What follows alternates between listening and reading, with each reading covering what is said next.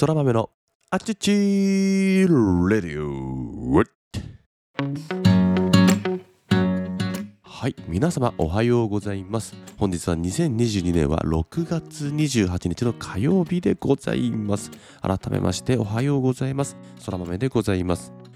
この放送は空豆こと私が日々感じたことや学んだことを自由気ままに自分勝手に自己満足にアウトプットをするなんともわがままな放送でございます。どうぞ最後までお付き合いいただければ幸いでございますと。ちょっとねまず雑談というか誰にもですね興味がないと思うんですけど誰にも役立たない情報なんですけどなんと私風邪をひきました。夏風邪ということでですね。いやー風邪ひいちゃってですね鼻水がですね滝のように流れてくる毎日を過ごしているんですね。幸い流行り病ではないんですけどもシンプルに風邪をひいてですねあのー、鼻水が出ると、えー、ティッシュのですね大量消費によるですね社会貢献並びにですね赤い花を作り上げてチャーミングな見た目になってきている空豆なんですけども少しですねやはり鼻が詰まったりですね鼻水が潜んでいるということでですね自慢の美声も限りを見せると。いうことがあるかもしれません。少しお聞き苦しい配信になる可能性が高い。そして鼻をすするようなですね効果音が聞こえてくるかもしれませんが。とても不快に感じる方もいらっしゃるかもしれませんが。今回あと数日ばかり我慢していただければ幸いでございます。どうぞよろしくお願いいたします。ういさあではですね今日お話ししたいのは皆さんずるい考え方と。いうのをね今日はお話ししようと思います。ずるいと聞いてどのような印象を持つでしょうか？抜け駆けだとかですね。ルール違反じゃないかとか。どちらかというとあまりいいイメージを持っていない人が多いかもしれません。ずるいという言葉。今日はですね木村直義さんという方が書いたですねずるい考え方。ゼロから始めるラテラルシンキング入門という書籍本をですね元に、えー、ものすごく簡単にですね学びがあるなと思ったところをお話ししようと思います。このですねずるい考え方という本はですね結構昔の本で2011年にですね発売された本。もう11年前ですかなんですけども非常に学びが多い本なんですね。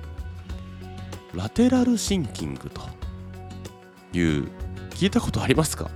あまり有名ではないかもしれませんね。こういうね今言ったずるいという言葉があまりいいイメージがないかもしれないということをね伝えましたがそこ今回お話しするずるいというのはどちらかというとそういうずるさではなくて思いがけない発想で周囲を悔しがらせるようなこと。思いがけない発想で周囲をえー、悔しがらせるようなこと。このような観点でお話ししようと思います。例えばなんですけどね、えー、大勢の飲み会大人数の飲み会で誰もやりたがらない集金飲み会後の集金ってめんどくさいですよね。一人いくらだよって言って。持ってきてとか誰払ってないぞとか足りないよとか。あれめんどくさいじゃないですか。でもねそこをね積極的にやるとあ俺やるぜ任せろって。で集めたお金をね悪さするわけではなくて集めたお金はお金で自分で持っとくんだけど最後のお支払いをクレジットカードでしちゃうんですよ。そうすると何が起こりますか？そう。クレジットカードで払うとポイントが貯まるんですね。これってずるいようでずるくないですよね。めんどくさい作業をしてさみんなの代わりにやってあげてその対価としてというかねクレジットカードを使って払うことによってポイントをゲットできると。まあ簡単に言うとこういうずるさのこと。ずるさっていう表現もおかしいかもしれないけどこういうことをね今日はラテラルシンキングということでお話ししていこうと思います、まあ、その今言った常識にとらわれないで自由な発想を可能にする考え方だとかお金や時間をかけずに目的を達成してしまうような考え方というのをラテラルシンキングと言います。これラテラルシンキングっていうのはどんな思考法なのかっていうのをちょっと簡単にお話ししておきますね。もともとこの思考法はイギリスの方ですね。イギリス人のエドワード・デ・ボノ博士という方がですね1967年に提唱した思考法になるみたいです。どんな前提条件にも支配されない自由な思考法とどんな前提条件にも支配されない自由な思考法ということで発想の枠を広げる思考法として、えー、活躍活躍というかですね広まった思考法らしいです、まあ、こういう話をしてもねなんだかまだよくわからねえなと。もやもやするんだよ空豆さんという人が多いんじゃないでしょうか。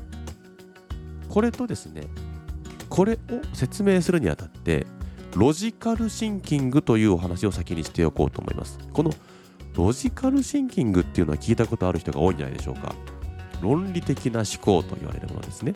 A から B、B から C というような物事を順番に積み上げながら道筋を立てて正解を導いていくという方法。これをロジカルシンキングと言いますね。対して今お話ししているラテラルシンキングというのは A から B、B から C みたいな順番に積み上げてゴールに向かうんではなくてスタート時点からいきなりジャンプしてゴール地点に飛んでもいいよみたいな。順序立てる必要はないと。スタートからいきなりゴールにぶっ飛ぶみたいな。こんな考え方いいんだよみたいな。例えばこのラテラルシンキングというのは水平思考とも言われます。水平思考に多角的に見る。視野を広げる思考法と言ってもいいです。対してロジカルシンキングは垂直思考です。垂直思考。まっすぐに掘り下げていく。順番立てて考えていくというですね。これをイメージしやすいんじゃないでしょうか。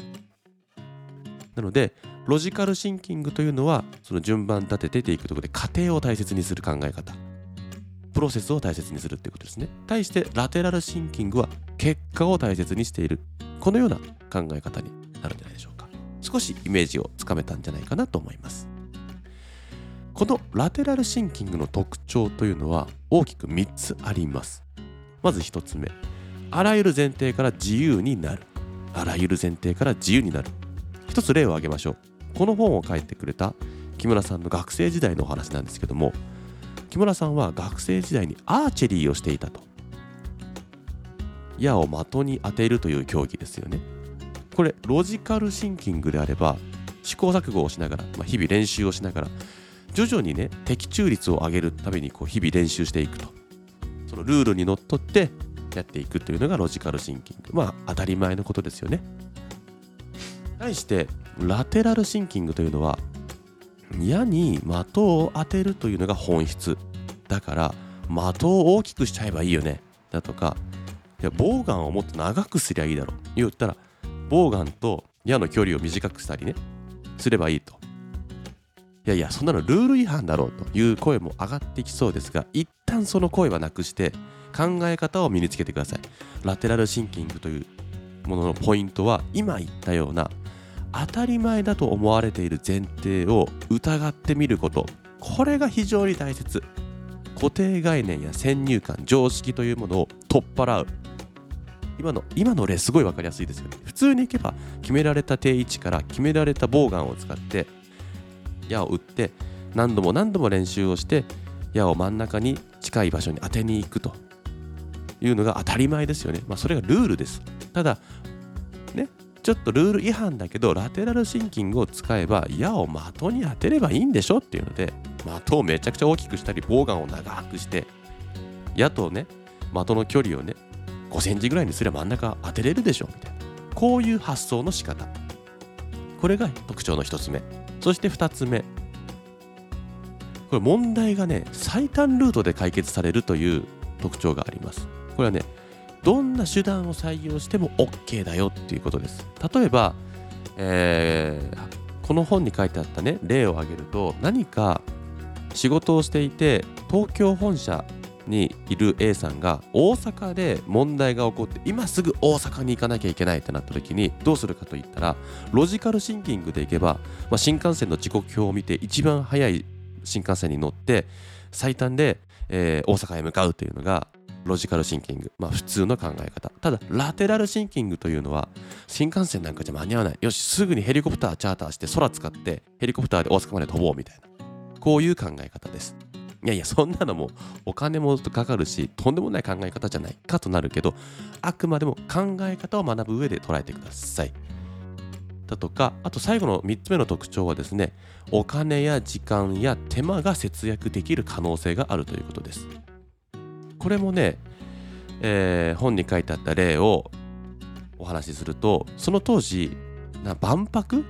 みたいなのがあったみたいでなんかパビリオンというかねを見るためにもう入場する前にね人がもう長蛇の列を作っていたと。で長蛇の列をを作っていた人々が会場時刻になると門が開くとですね一斉に走り出してお目当てのパビリオンにもう猛烈なダッシュをしてね、えー、行くものだから非常に危険だと。でかつ入り口も狭いもんだからみんながぶつかり合ったりねいきなりいっぱい走っちゃうから大変危険な状況を作ってしまっていたと。でこれを解決しようと思った時にロジカルシンキングだとどうなるかというと門を大きくしようとかっていう発想になるんですよ。言ったらね入場するための人が入る入り口を大きくしてあげることでそういったぶつかったりすることを未然に防ごうと。しかしこれって工事をしなきゃいけないし時間もかかるしそれ新しいのを作るお金もめちゃくちゃかかる。いろいろね手間もかかりますよね。だからこれをラテラルシンキングで考えるとどうなるかというと実際にあった話らしいんですけどそういった入り口を大きくするとか工事をするっていうことではなくて会場前の長蛇の列並んでいるみんなに会場のマップを作って配ったんだって。そうすると何が起こったかというと会場したらですねみんなそのマップを見ながら足を運ぶようになった。小さな文字だとか絵を見ながら、えー、会場の中を歩くということで走れなくなったんですね。どこに行けばいいんだ？あこっちかなこっちかなみたいな。もちろん一定数走ってる人いたかもしれない。だけどめちゃくちゃ減ったんだって。これがラテラルシンキング。大きくしてない門を大きくしてない時間もかけてない手間もあまりかかってないお金もかかってない。シンプルにチラシみたいなのをすっただけ。比較するとあの節約できてますよね。こういうのがラテラルシンキング。どうですか？分かってくれたかな？これね他にもいっぱいいろんなこと書いてるんですよ。ラテラルシンキングに必要な3つの力とか。気になる人いませんか？これね昔の書籍なんですけどめちゃくちゃ面白いというかねあそういう考え方あるのねみたいな。なんかやっぱり今ロジカルシンキングがメインになってると思うんですよ。学校教育とかでもそうだと思うし、まあ、社会人新社会人とかみんなそういうイメージ。1年目とかやっぱロジカルシンキング学ばなきゃダメじゃねえみたいな。論理的思考が大切だよねとか、まあ、大事なんだよ。ロジカルシンキング。むしろねめちゃくちゃ大事。だけどなんか自分は親として子供にねロジカルシンキングとラテラルシンキングどっちかしか教えれませんって言ったら僕多分ラテラルシンキングを教えると思う。まあそんな極端なねことはない。どっちも教えるんだけどさどっちどっちかしか教えられないよって言ったら僕はラテラルシンキングを娘たちに教えるかもしれない。そんなね。うん、常識だとか先入観固定概念を取っ払えと。もうお前はいち早くゴールに行けみたいな。ずるいって言われてもいい。行けみたいな。そんな感じです。あの鼻も詰まってね声も詰まってねお聞き苦しいかつ内容も中途半端なままもう終わっちゃうんですけどももし今の話がもっと詳しく知りたいもっと知りたいんだよ空豆さんと。いう方がいればですね空豆さんに聞くよりですねこの元ネタであるですねずるい考え方。ゼロから始めるラテラルシンキング入門というですね。木村直義さんが書いた書籍がありますからこちらをぜひ手に取って読んでみてください。もしかするとこの本があなたの人生をより豊かにする名著になるかもしれません。ということで今日の配信はここまでで終わりにします。本当にねお聞き苦しい配信となり申し訳ございませんでした。なるべく早く風邪を治して元気な声をお届けしようと思っています。それではえー、本日は6月28日ということでですね。今日も一日、えー、元気にお過ごしください。最高の一日を。それでは Have a good day またね。バイバーイ。